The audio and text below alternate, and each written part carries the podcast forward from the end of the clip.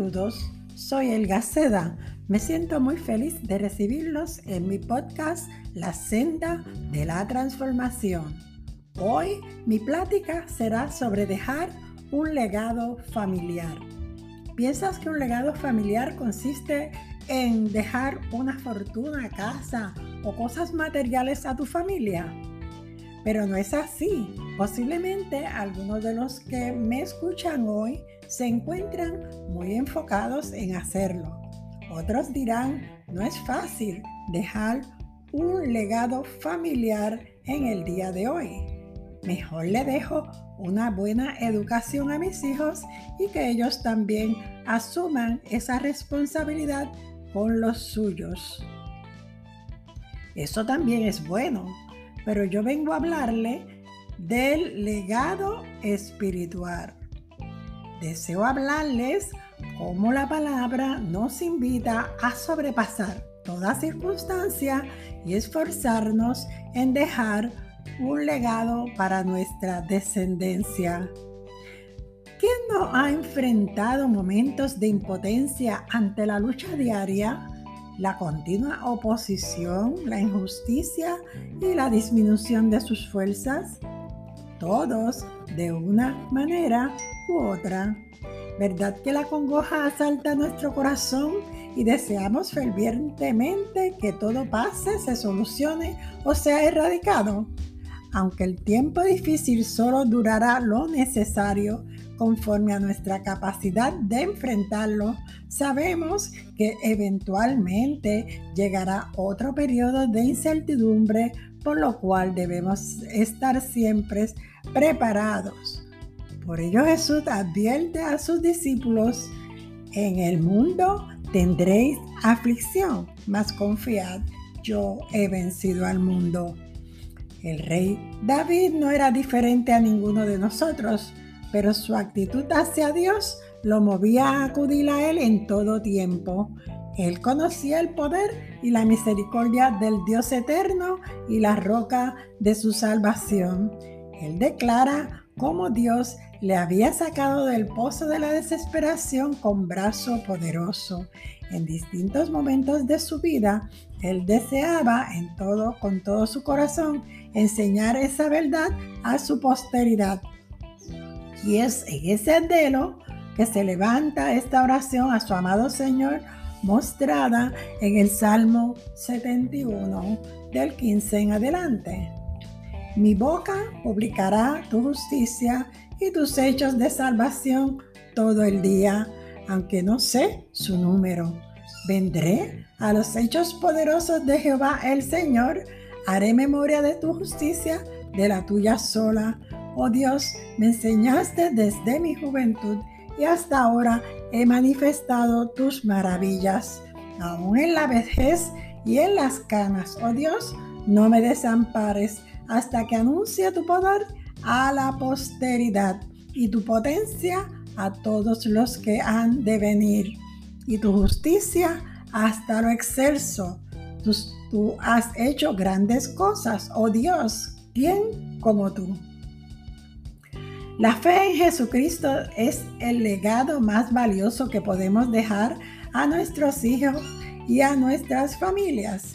¿Tienes una familia perfecta? No existen familias perfectas. Usted puede buscar en la Biblia y no hallará ninguna, pero Dios está empeñado en levantar familias que le adoren y le sirvan. Fui llamada por el Señor desde mi niñez. Dios también había tratado con mi madre desde los 14 años cuando, perteneciente a una familia de la religión tradicional de mi pueblo, comenzó a asistir a una iglesia cristiana evangélica. Procedíamos de una buena familia, pero muy lejos de tener al Señor como centro de la vida. Yo era cristiana evangélica nominal con eso les digo que simplemente asistí a la iglesia. A la edad de 31 años ya criaba cuatro de mis cinco hijas. Asistía a la iglesia. Se me había enseñado el Evangelio y el temor a Dios, pero no tenía una relación correcta con el dador de la vida. Así como el rey David dijo, inclina tu oído y sálvame. Así Dios había inclinado su oído y había colocado su mirada en mí. A veces las exigencias de la vida y los deseos de proveer una vida próspera para los nuestros, a pesar de su importancia, nos distraen del verdadero propósito de Dios para nuestra vida y la de nuestra familia.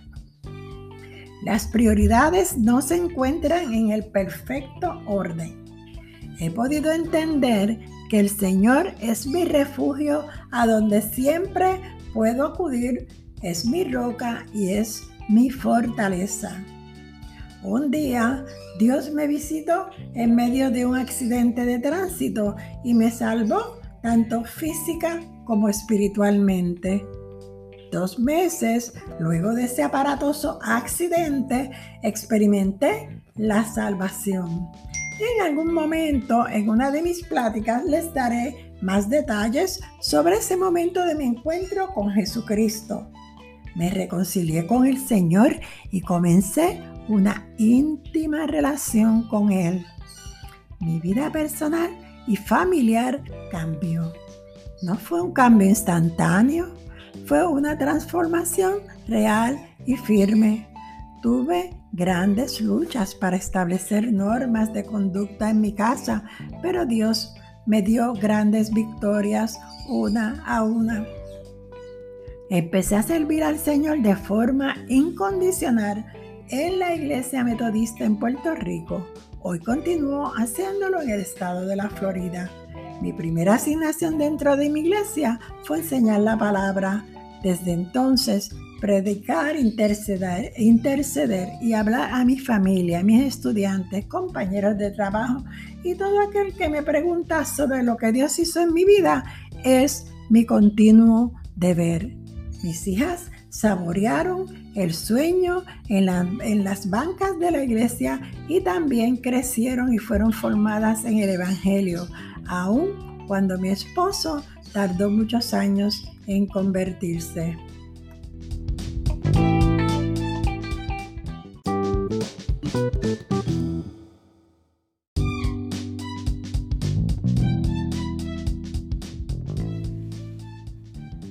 El salmista en el versículo 3 declara que Dios había dado un mandamiento para salvarle.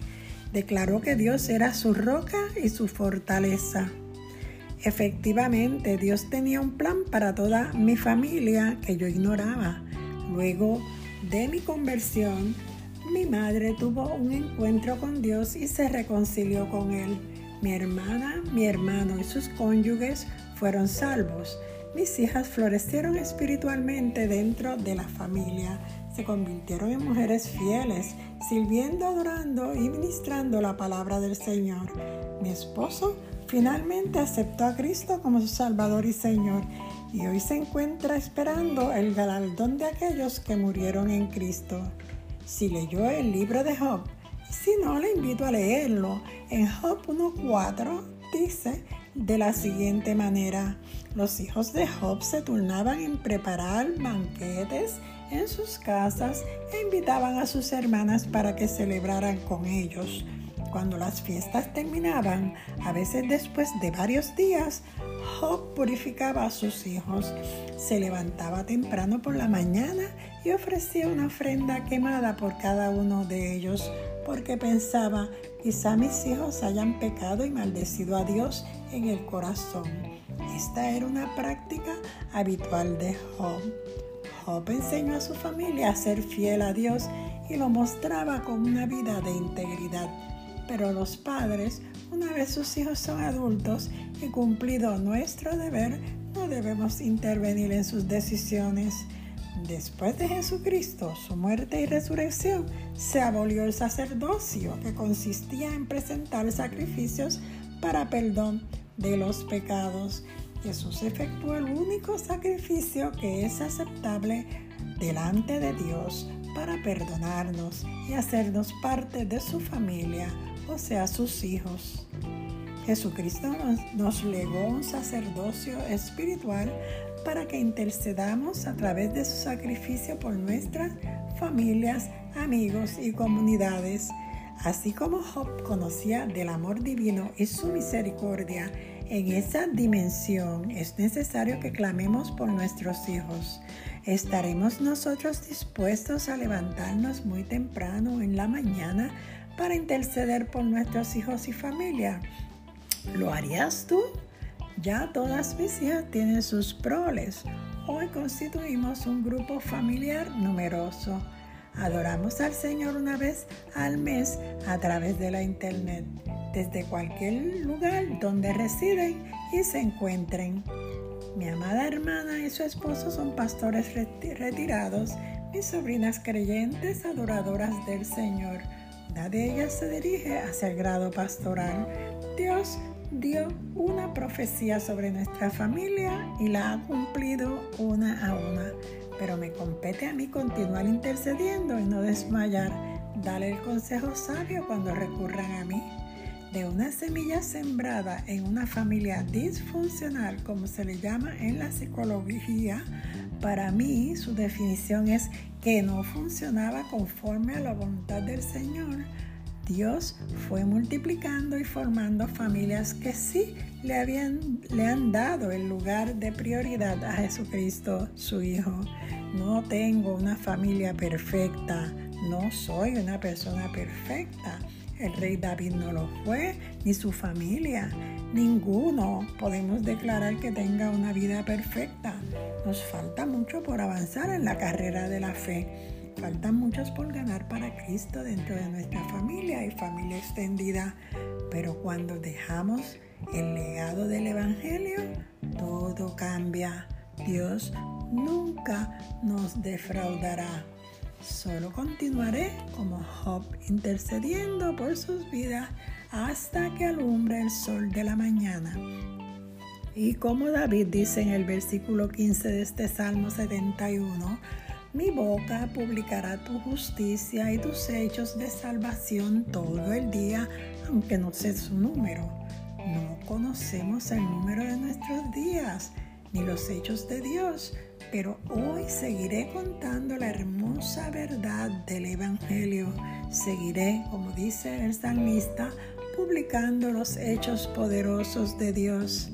También David dijo, Oh Dios, me enseñaste desde mi juventud y hasta ahora he manifestado tus maravillas, pues así como yo recibí la buena semilla y esta fue prosperada desde mi juventud, mi propósito de vida es dejar este legado a mi familia, a la posteridad que son mis nietos y los bisnietos que lleguen. Oro al Señor cada día para que en mis manos se encuentre el arado todo el tiempo que me permita vivir. Le pido que continúe llenándome de su sabiduría para impartir la palabra a aquellos que todavía no conocen al Señor como dijo el rey David, hasta que anuncie tu poder a la posteridad y tu potencia a todos los que han de venir. A ti que me escuchas, ¿anhelas un cambio en tu vida? Te invito a que recibas el llamado de Dios para que experimentes la novedad de vida que se efectúa en aquel que le cree a Dios y también puedas ver eventualmente la transformación de tu familia. Les hablo Elga Seda en mi podcast La senda de la transformación. Dale share. Te espero en mi próximo episodio. Una oportunidad dentro del arca. Caiga como la lluvia mi enseñanza y como rocío mi discurso en tu corazón.